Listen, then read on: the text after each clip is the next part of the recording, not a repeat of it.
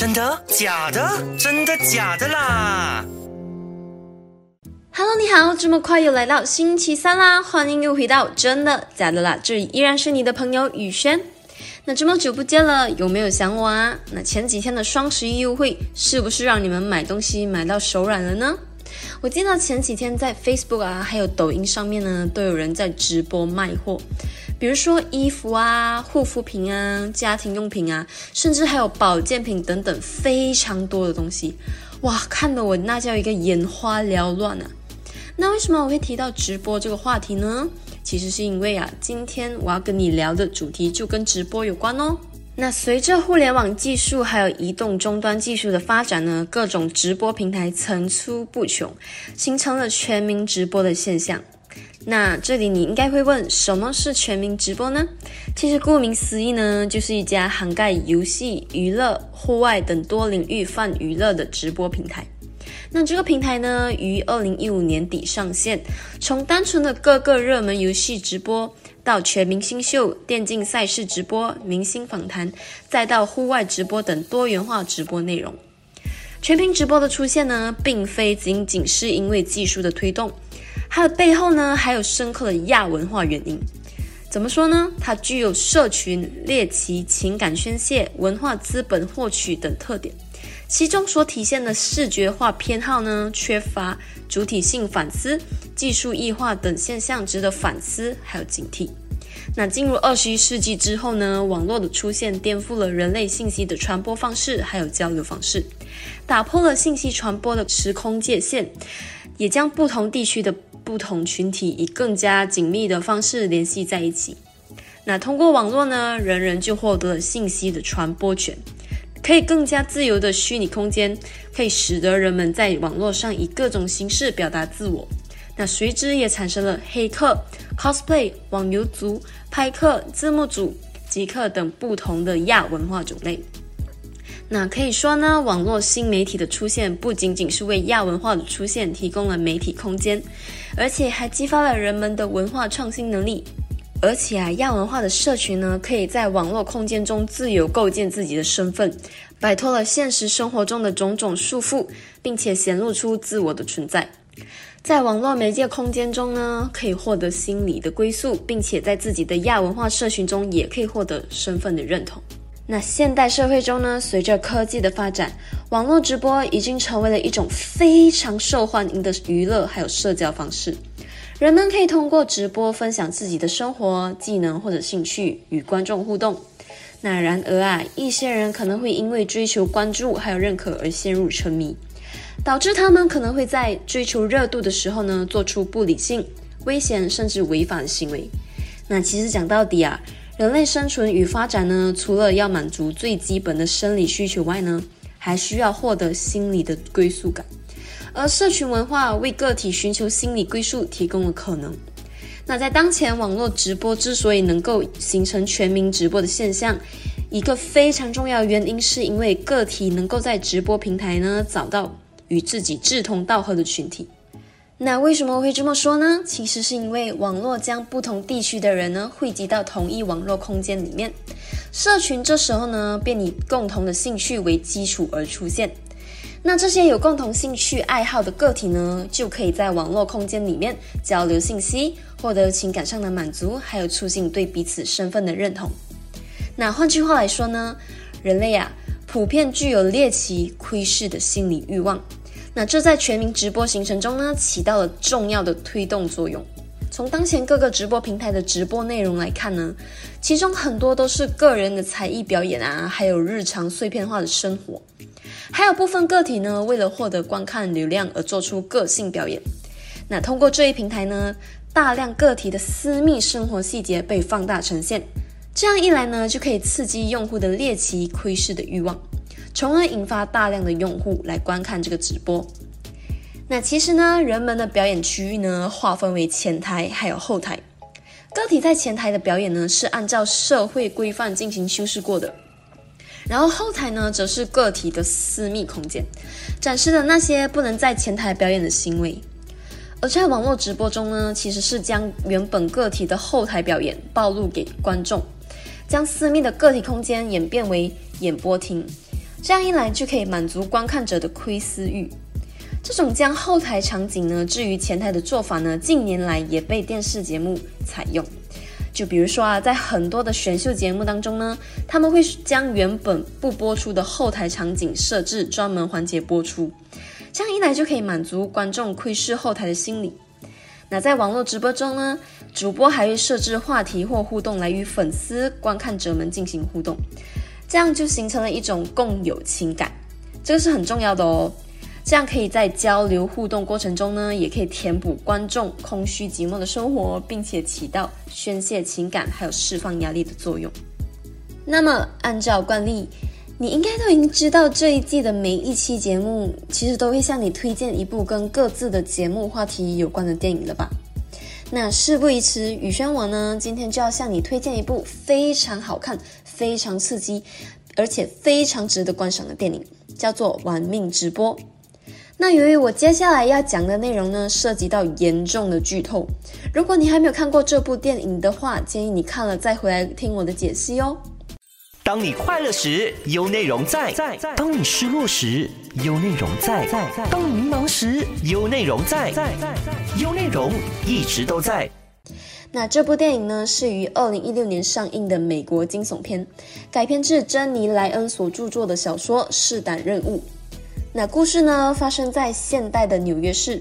主人公 V 是一名高中生，他过着相对安稳但有些沉闷的生活。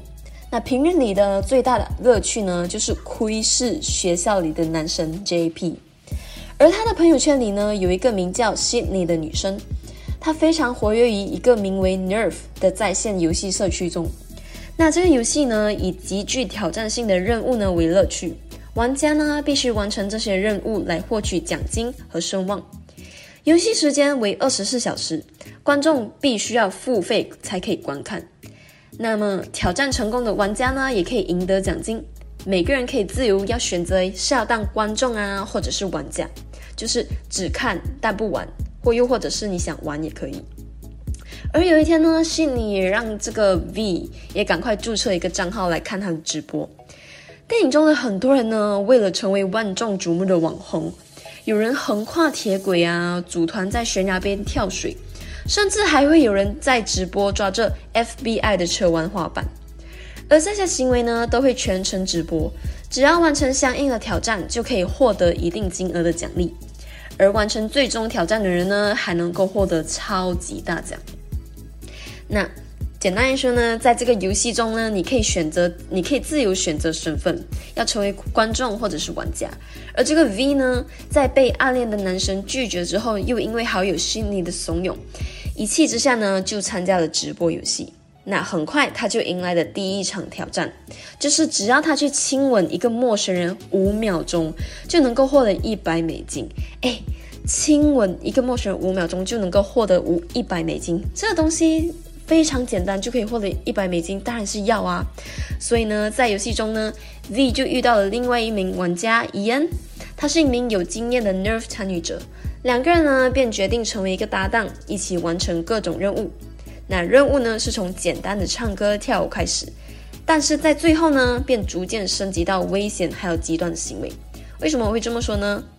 那随着 V 和 Ian 在 Nerf 游戏中参与越来越危险的人物，他们开始吸引了大量的关注，还有观众，在游戏中的表现呢也变得越来越受欢迎。在游戏的过程中呢，V 和 Ian 的关系也逐渐升温，两个人之间呢，哎，产生了真挚的感情。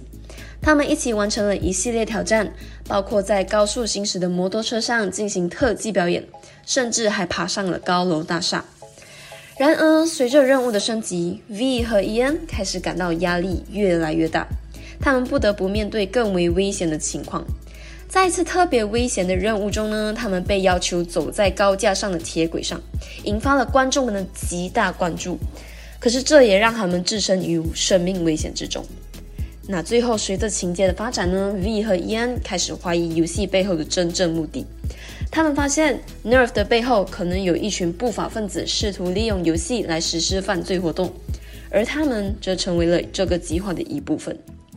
那在电影的高潮时刻呢？V 和 Ian 决定合作，挑战游戏的规则，并试图揭露游戏背后的黑暗面。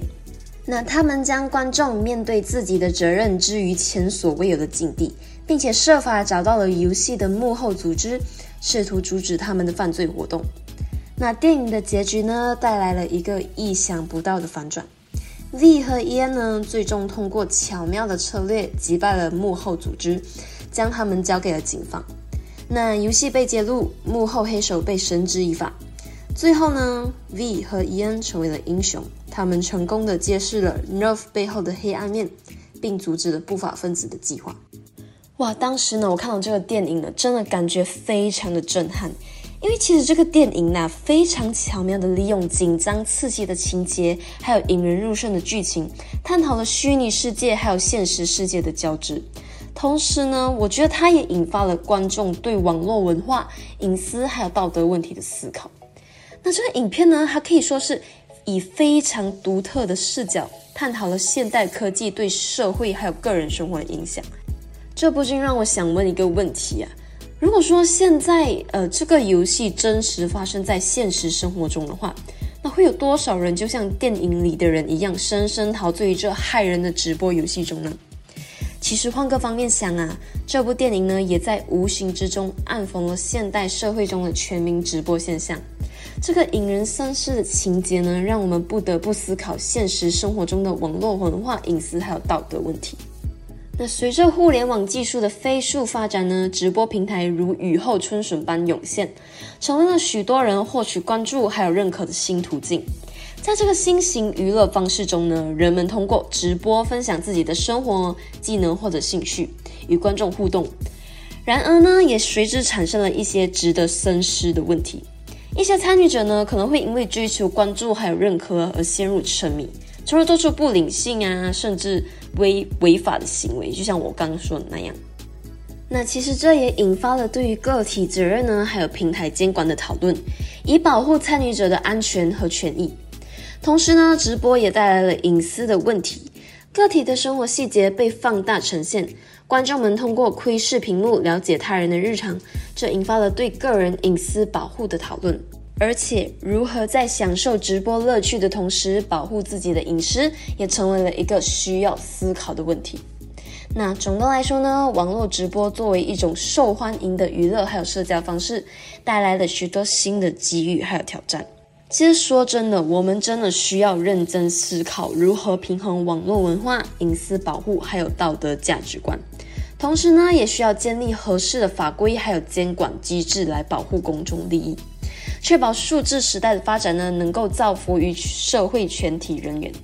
那在享受直播乐趣的同时呢，我们也要保持理性，遵循道德规范，共同维护一个健康积极的网络生态哦。那最后最后，在这个信息充斥的数码时代，我们接收到的信息呢，其实是需要我们用心去筛选的。而且我们也需要注意，在预防陷阱的同时呢，也要注意自己的行为，避免做出让自己后悔的事情哦。在直播的时候呢，尤其需要保持谨慎还有理性，确保我们的行为呢是符合道德还有法律规范的，以避免陷入不必要的危险。